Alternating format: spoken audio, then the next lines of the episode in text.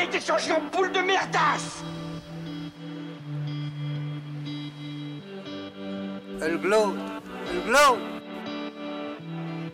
Il faut qu'on pète Alors moi, il m'épate, il m'épate, il m'épate, il m'épate. Et on lui pèlera le son comme au bailli du Limousin. On a pendu un beau matin, on a pendu avec ce tripe. Flattez-moi. Eh ben la denrée, on est en France. Allez, cul sec. Bonjour, bienvenue sur Histoire d'en dire plus. Aujourd'hui, on va aborder euh, la science-fiction, mais euh, en général. On va aborder euh, plusieurs films. on va parler de la science-fiction dans sa globalité. Voilà. Allez, c'est parti, mon kiki.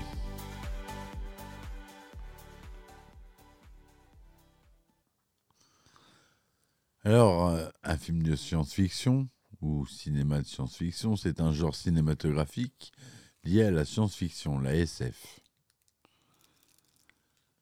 Il utilise des représentations fictives, souvent basées sur la science, qui ne sont pas entièrement acceptées par la science traditionnelle, tels que des exemples comme les formes de vie extraterrestres, les mondes extraterrestres, les perceptions extrasensorielles et les voyages dans le temps.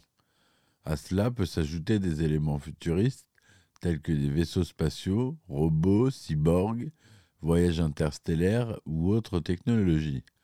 Les films de science-fiction sont souvent utilisés pour aborder des questions politiques ou sociales et pour explorer des rapports philosophiques tels que la condition humaine, le rapport au réel, la conscience et le progrès, les rapports à soi, l'autre ou la société.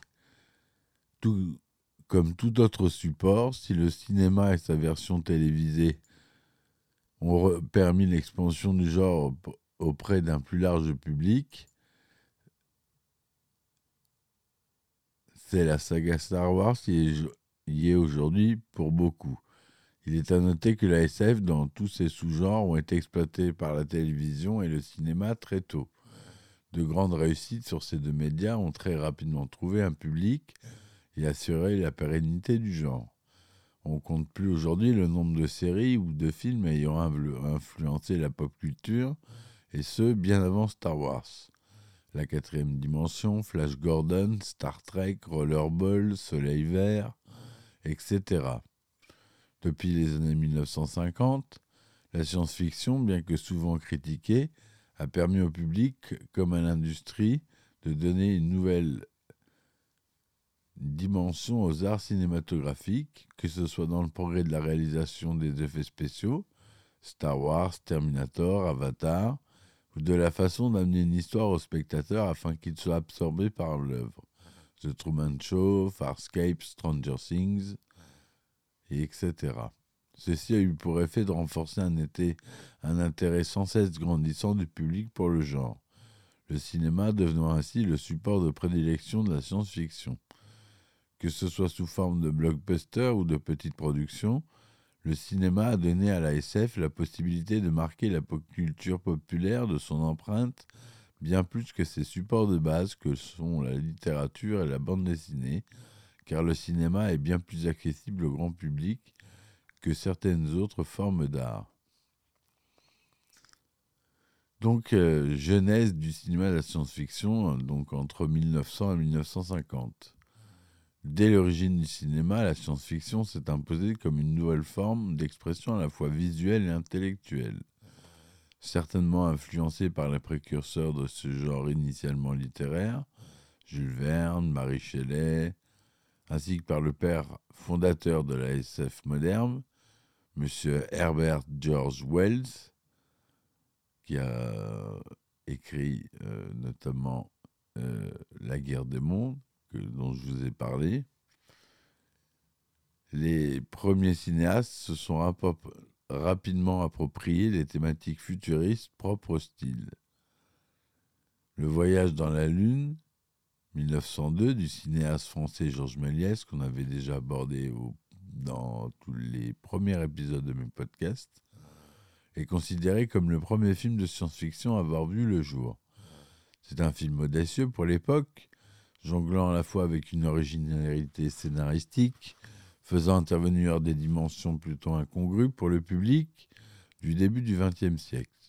Vaisseaux spéciaux, spatiaux, aliens, etc. Mais aussi des effets visuels, avec de nouveaux moyens techniques permis par le médium cinématographique, des effets spéciaux précurseurs qui seront encore plus d'un siècle plus tard la marque fabrique de genre. Le cinéma de science-fiction est né. Il exploitera dès lors plusieurs facettes de ce que peut être la SF en mélangeant l'anticipation et la science-fiction horrifique. S'il est bien un film qui marque le cinéma, il faut remonter jusque dans les années 20 avec le célèbre et déroutant Metropolis de 1927 de Fritz Lang, qui amène la science-fiction cinématographique à un nouveau niveau. Avec son ambiance sombre, sa lecture politique et sociologique, la dystopie de Lang apporte un souffle novateur qui influencera énormément la SF des années à venir tout en introduisant des notions thématiques quasi indissociables du genre, telles que l'oppression du système, les androïdes ou l'opulence technologique. A l'inverse, L'amour en l'an 2000 ne porte aucun message à caractère philosophique ou politiquement contraire à d'autres films comme le film Le Monde Futur ou Point ne tuera au contenu à la fois dystopique et pacifiste et n'a aucune prétention à la vulgarisation scientifique ou les progrès technologiques de savants spécialisés dans les voyages spatiaux. On peut également citer d'autres films relativement importants de la période dont Aelita en 1924 du cinéma russe Protozanov, inspiré d'un roman de Tolstoï, Frankenstein en 1931 de James Whale, L'homme invisible en 1933 et toujours à la même année le célèbre King Kong avec des effets par Ray Harryhausen. Les années 1940 marquées par la Seconde Guerre mondiale et l'immédiat après-guerre ne sont pas propices à l'élaboration d'œuvres majeures en science-fiction. Les années passant, les réalisateurs s'orientent beaucoup vers la SF d'horreur. Le cinéma faisant de la science et des possibilités de l'univers, un coffre à idées pour le cinéma d'horreur, et ce jusque dans les années 1950 et le début des années 60. Des exemples sont les films comme Le jour où la Terre s'arrêta en 51, La chose d'un autre monde, toujours en 51, ou Planète interdite en 56. Après l'apocalypse, les heures froides. Dans les années qui suivent, notamment après la Seconde Guerre mondiale, la science-fiction, à l'instar de la fantasy, se développe énormément aux États-Unis, par le biais de, la génération Pulp, en lien avec les magazines lui donnant son nom, qui, sont des, qui ont prépublié des nouvelles et des romans sous forme de feuilletons dans la première moitié du XXe siècle, surtout en polar et en fantastique horreur, au début et puis rapidement en fantasy et surtout en science-fiction. Ils étaient la plupart du temps vendus dans les gares ou les librairies. C'est à cette époque que seront publiés dans les grands noms du roman de SF comme Isaac Asimov, Philippe Dick, Frank Herbert, Robert Heinlein, etc. En parallèle, le genre se décline aussi de façon exponentielle en bande dessinée, que ce soit aux États-Unis, au Japon ou en Europe, avec des œuvres telles que Astro Boy de Tezuka, Flash Gordon, Green Lantern, etc. Et tout ce qui est la période comics, évidemment. Le cinéma suit le mouvement et la production va se lancer dans le spectaculaire et l'horrifique, cherchant constamment à innover en termes de technique. Le genre devient le terrain de jeu de la recherche d'effets spéciaux et maquettes, marionnettes, montage, jeux de lumière, costumes, maquillage, le tout mélangé dans une atmosphère de guerre froide, omniprésent, sont les propos donnant un réalisme pour l'époque à l'anticipation. Les films de SF deviennent des films que les adolescents vont voir pour se faire peur, et les séries télévisées sont celles que regardent les enfants pour rêver d'aventure. Bien que certaines réalisations se démarquent plus que d'autres et restent dans la culture populaire comme des œuvres de référence, La quatrième dimension, Planète interdite, 1956, Buck Rogers au XXVe siècle, c'est davantage sur le plan de la littérature que le style se développe et prend de l'ampleur à cette époque. Ainsi, jusqu'au début des années 60, le genre devient une sorte de niche populaire, mais peu assujetti au respect de la critique qui voit en lui une pseudo-forme artistique, s'appuyant sur le fait que peu de grands réalisateurs de l'époque plébiscitent la science-fiction, la, la laissant en production à petit budget.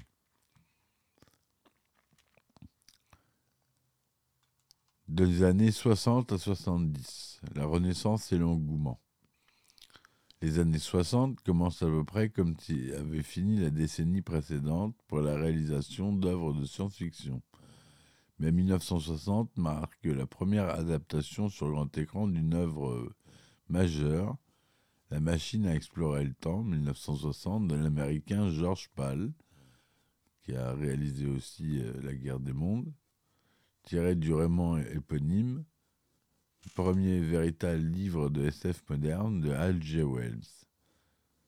Apportant un souffle nouveau, prenant les thématiques plus au sérieux en les mettant en scène de façon très professionnelle, avec un budget relativement conséquent pour l'époque, le cinéma de SF se veut plus proche de ce que qui fait l'essence même du genre, de la manière de la série américaine La quatrième dimension, diffusée entre 59 et 64. Je ferai un épisode sur la quatrième dimension d'ailleurs. C'est prévu. De plus, la perpétuelle recherche dans le domaine des effets spéciaux pour les films futuristes permet à cette adaptation de Wells de remporter en 1961 l'Oscar des meilleurs effets spéciaux, ce qui deviendra avec les années la marque de fabrique du genre. Les années suivantes marquent un tournant. Une démocratisation vers le grand public se met petit à petit en place. Dans la lignée de la quatrième dimension, les sujets abordés se veulent plus sombres tout en étant plus terre à terre. La grande révolution visuelle a lieu en 1968 avec la sortie du film 2001 l'Odyssée de l'espace qu'on a vu récemment dans mes podcasts, réalisé par Kubrick, en parallèle à la sortie du roman éponyme d'Arthur C. Clarke, auteur à succès et scénariste sur le long métrage.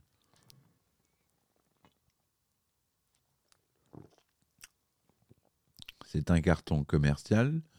Le film devient très rentable et l'engouement du public, bien que parfois mitigé, propulsera l'œuvre au rang du classique du 7e art.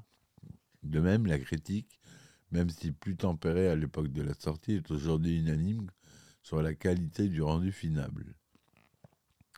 C'est une véritable avancée, tant sur la manière de raconter une histoire que par les progrès des techniques des effets spéciaux, avec 2001 l'Odyssée de l'espace, la critique élitiste commence à admettre que la science-fiction peut être un sujet intéressant, bien que ce monument du cinéma a fait presque office d'exception dans les écrits de la presse de l'époque.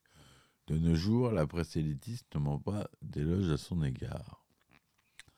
Ces années sont également marquées par un grand nombre de sorties d'œuvres devenues cultes aujourd'hui.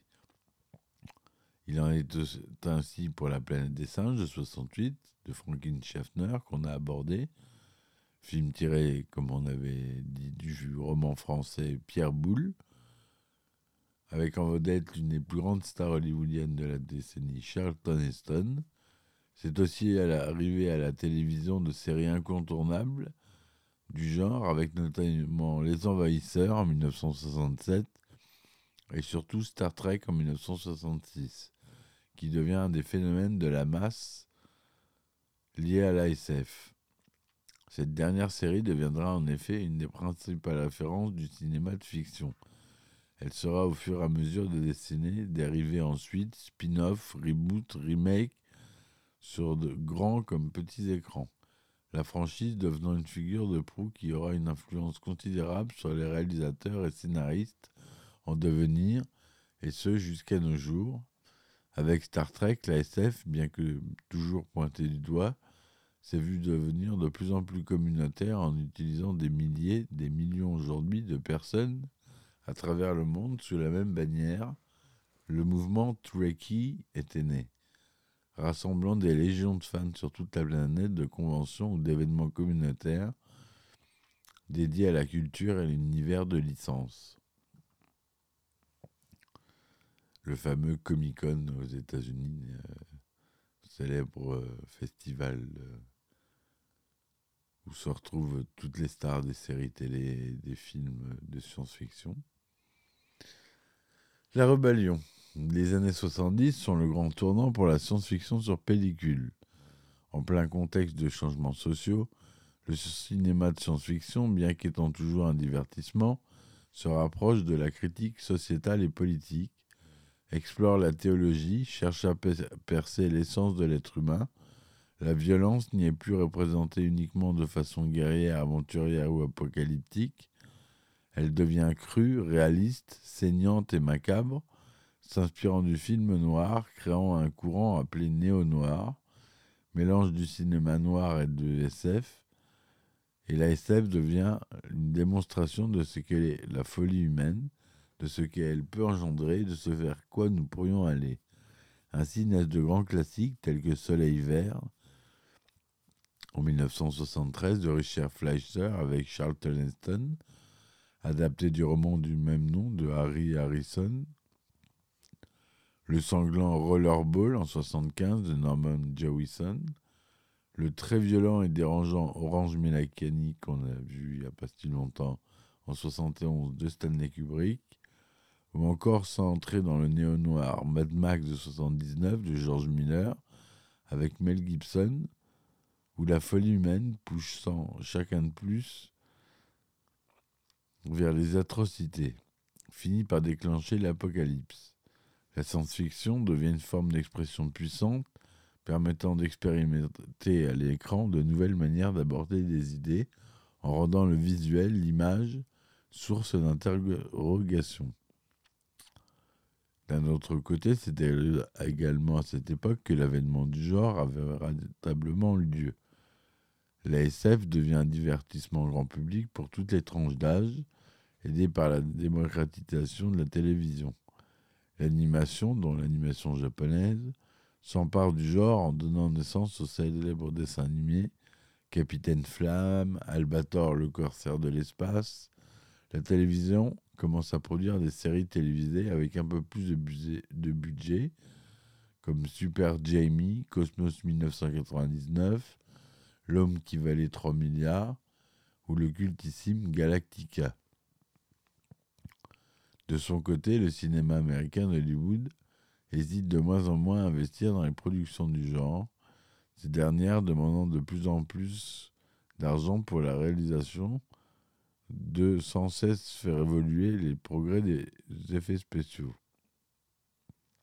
Dans cette lignée, voit le jour des incontournables, rencontre du troisième type en 1978, 77 de Steven Spielberg, Superman en 1979 de Richard Donner, Alien le huitième passager en 1979 de Ridley Scott, et surtout le film qu'aucun producteur ne voulait financer mais qui bouleversa aussi bien les codes de la science-fiction que l'industrie du cinéma tout entière, Star Wars 4, épisode 4, Un nouvel espoir, 1977, de George Lucas. Plus qu'un simple film, Star Wars est devenu en quelques mois un phénomène de société. Plus que rentable, l'univers de George Lucas touche toutes les tranches d'âge, toutes les couches de la société. Merchandising, produits dérivés, suite.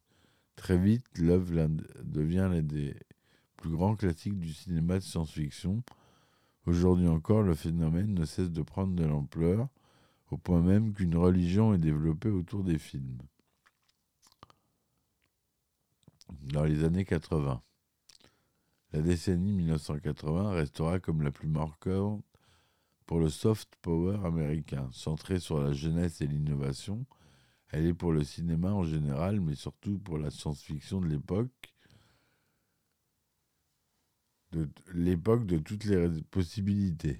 On ne compte plus le nombre de classiques du genre parus dans ces années-là, tantôt légères, tout public et humoristiques, Tantôt sombre, oppressante et déshumanisée, la SF en série comme un long métrage des années 80 est un carrefour à la croisée des chemins de l'infiniment possible. Dans un contexte où la télévision est maintenant quasiment dans tous les foyers, les productions, notamment américaines pour les séries et les films, et japonaises pour les séries d'animation, ont commencé à se multiplier. Ainsi, très rapidement, le genre est grandement représenté, facilitant ainsi l'approche du public. Alf, en 1986, la série télévisée avec la marionnette, Sankukai japonais en 1980, V en 1983 américain, Les Mystérieux Citeurs d'Or, coproduction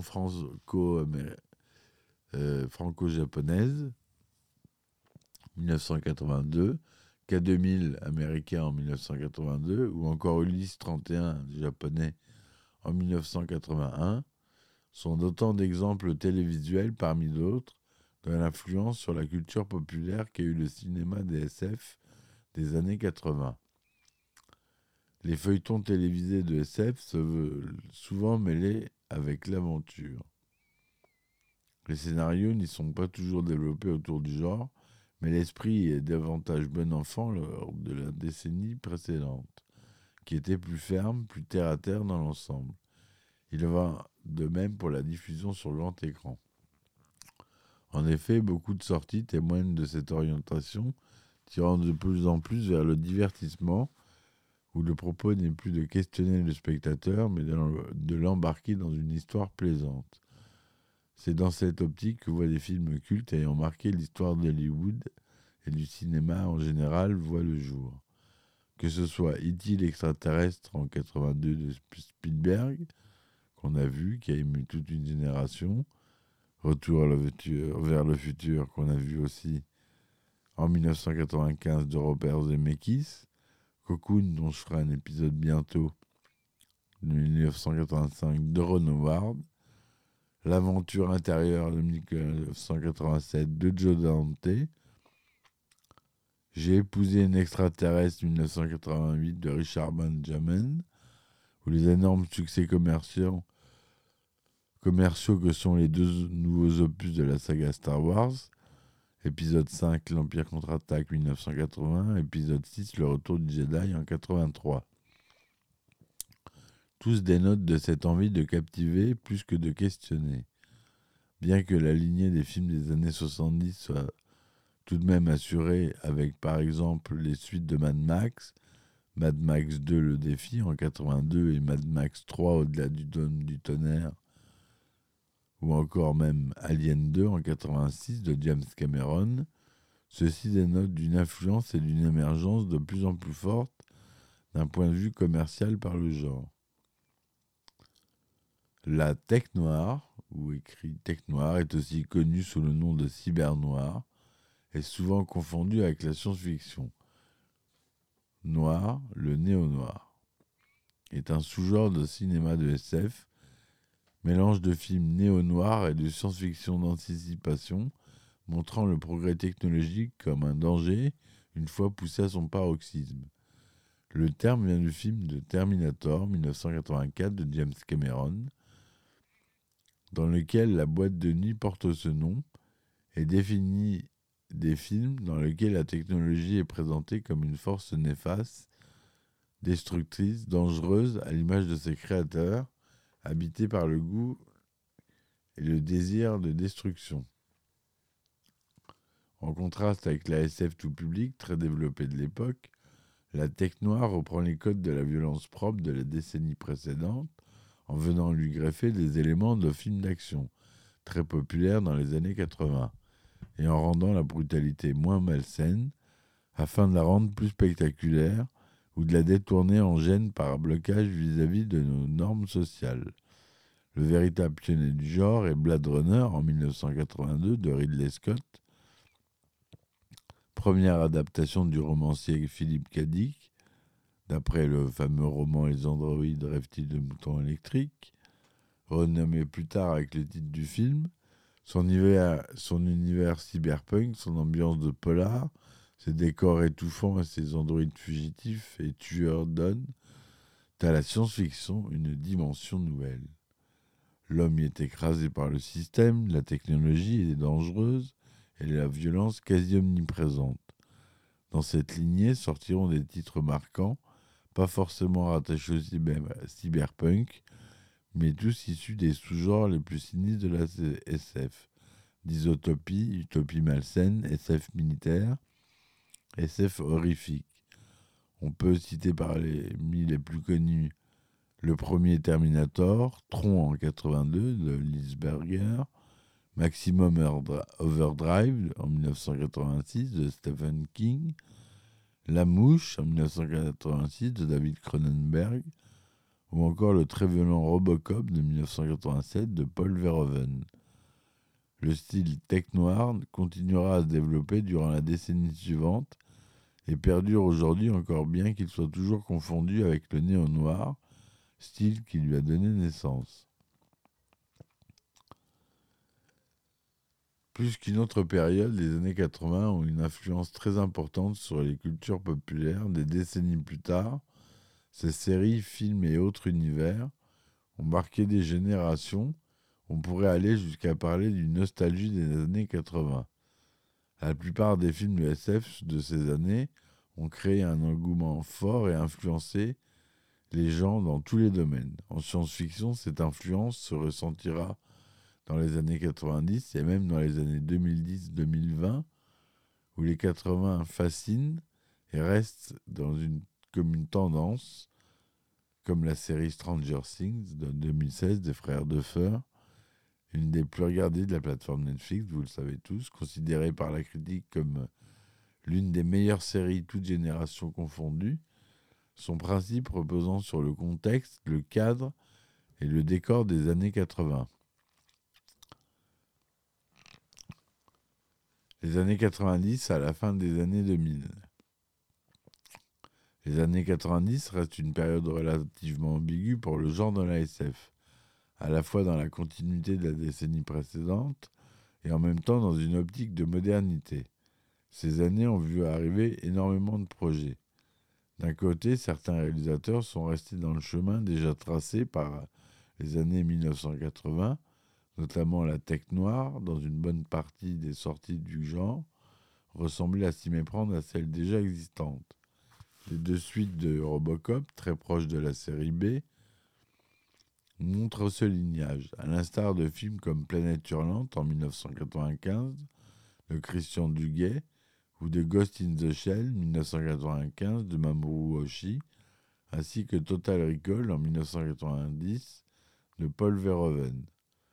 Ceci étant l'un des résultats de l'influence américaine et de l'impact des œuvres de SF sur les auteurs, scénaristes et réalisateurs en devenir.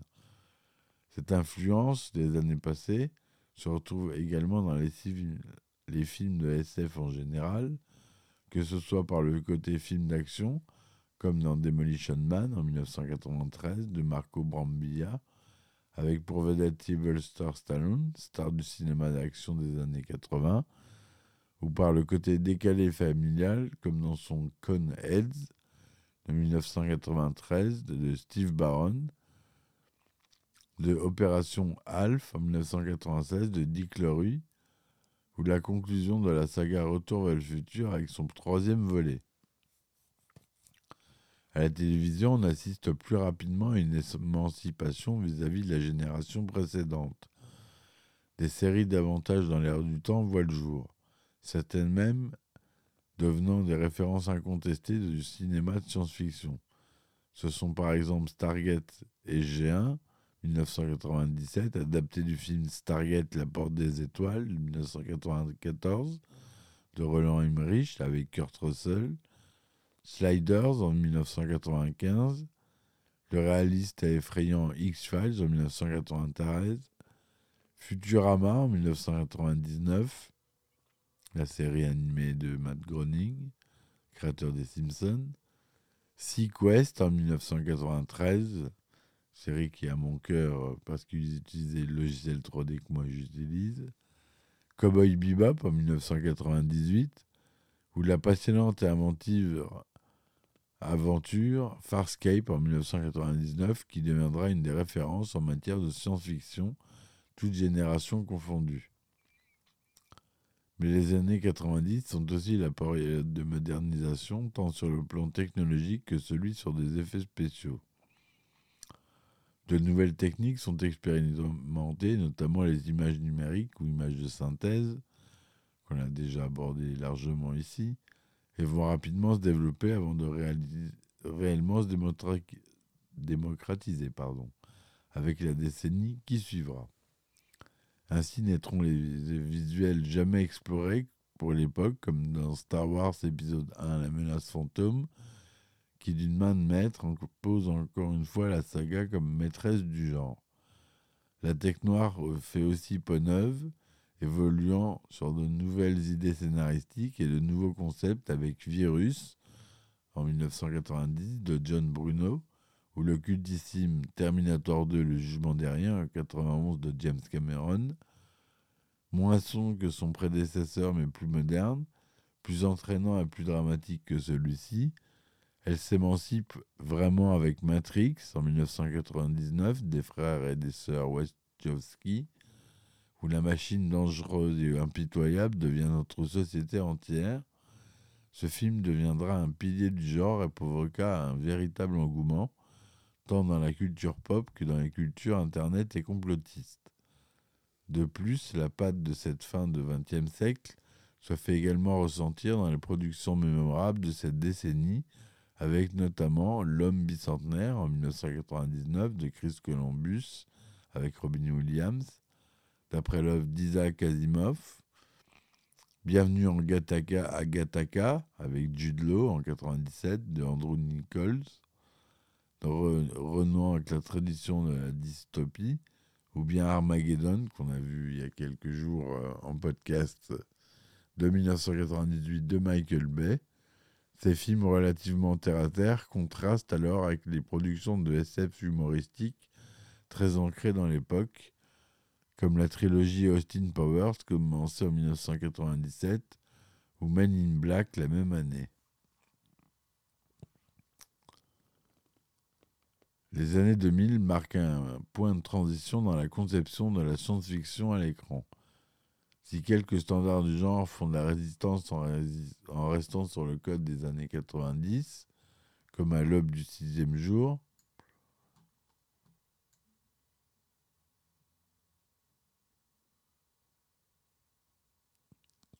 en 2000, pardon, excusez-moi, de Roger Spottiswoode, un style propre à ce début de siècle s'impose très rapidement. L'évolution des techniques cinématographiques, notamment grâce à l'assistance informatique, qui se démocratise de plus en plus, le XXIe siècle souffre sur l'ère du film numérique, aussi bien pour la réalisation que pour la production des effets spéciaux. En figure de proue de cette évolution de l'image de synthèse, voulant de plus en plus détaillée et réaliste, commence on peut donner euh, par exemple euh, les épisodes 2 et 3 de la saga Star Wars en 2002 et en 2005. Conclusion de son œuvre commencée en 1977, bien qu'on ait déjà pu les voir en évolution dans les décennies précédentes. Mais l'an 2000 va en faire une de ses principales ressources. D'autres films essayent rapidement l'image de synthèse et vont aussi influencer et faciliter leur utilisation par Hollywood et le reste du monde. S'y retrouve par exemple surtout Mission to Mars en 2000 de Brian De Palma, iRobot en 2004 d'Alex Proyas, inspiré d'Isaac Asimov avec Will Smith, ou bien dans une autre façon de faire, Scanner Darkly de 2006 de Richard Linklater avec euh, avec Neo, euh, notre cher Neo euh, de Matrix. L'incrustation d'images numériques via la production atteint une nouvelle dimension avec Avatar en 2009 de James Cameron, repoussant les limites de leur utilisation, même si le genre a déjà eu droit à ses propres longs métrages, d'animation en images numériques, Les Indestructibles en 2004, Robots en 2005, Wally en 2008. C'est avec Avatar et avec Transformers en 2007 de Michael Bay que les images de synthèse acquièrent davantage de réalisme et deviennent une norme dans les blockbusters de plus en plus populaires. Il ne faut pas oublier aussi Jurassic Park en 1994 qui a créé une énorme, énorme euh, engouement pour les effets spéciaux. Donc euh, il ne faut pas oublier ce film-là. Ces années sont celles de la génération Internet et le désir de modernisation se fait ressentir. On assiste donc à ces optiques à la sortie de remakes, de reboots plus ou moins aussi, de chefs-d'œuvre du cinéma de SF. La planète des singes en 2001, Rollerball en 2002, Battlestar Galactica en 2004, Invasion en 2007 ou V en 2009. Les années 2000 voient aussi la SF devenir un genre à part entière, et cela grâce à un public plus vaste, dû en partie aux sorties visant un public large depuis les années 1980. Ainsi, la multiplication des séries du genre à la télévision semble naturelle et logique. Invisible Man en 2000 et Smallville en 2001, Full Metal Alchemist en 2003, Torchwood en 2006, Terminator et les chroniques de Sarah Connor en 2008 sont tant d'exemples de ce développement du genre auprès du grand public. En fait, cette décennie est également le berceau de l'émergence du film de super-héros, dont énormément d'histoires sont de la science-fiction. Ce style sera déjà annonciateur de l'évolution de la SF pour la décennie suivante.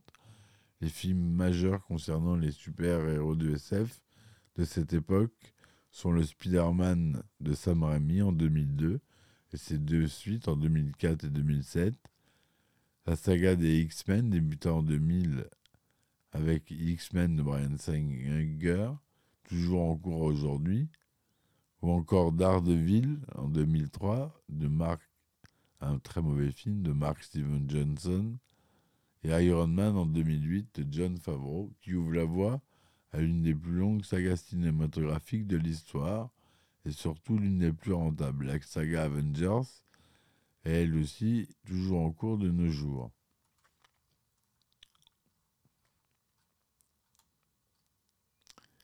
On va s'arrêter là. On est dans les années 2020. J'attendrai encore dix ans pour vous parler des années 2010, 2020 et 2030. On va laisser passer un peu le temps. La science-fiction, c'est mon dada. J'espère que c'est le vôtre aussi. J'espère que cette chronique vous aura plu. Laissez-moi des commentaires, des likes s'il vous plaît. Ça me ferait plaisir. Et je vous dis à très vite pour de nouveaux épisodes. À ciao ciao. Il a été changé en poule de merdasse